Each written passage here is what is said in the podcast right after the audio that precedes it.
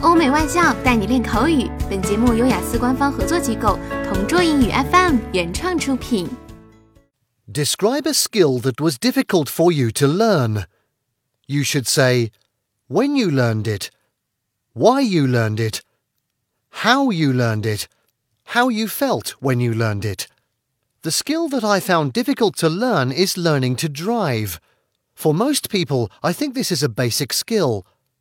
The majority of people are able to drive without difficulty. However, for me, it's not a simple thing to do. The reason is that I find it hard to coordinate myself. For example, I wasn't good at sport when I was at school.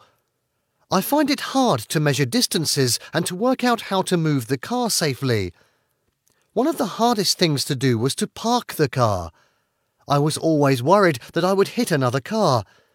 It always seemed so big when I was driving it. However, I decided to keep trying because it was important to me. It was important to me because I wanted to be independent.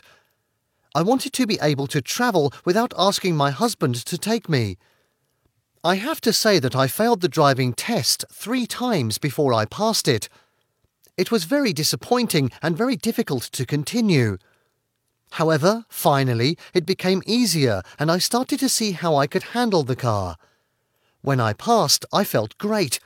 I was so happy. It's a good lesson to know that if you continue, you will eventually get what you want. Now, I still feel a little uncomfortable when I drive, especially when I am alone, but I am getting used to it now and I expect I will feel more confident soon.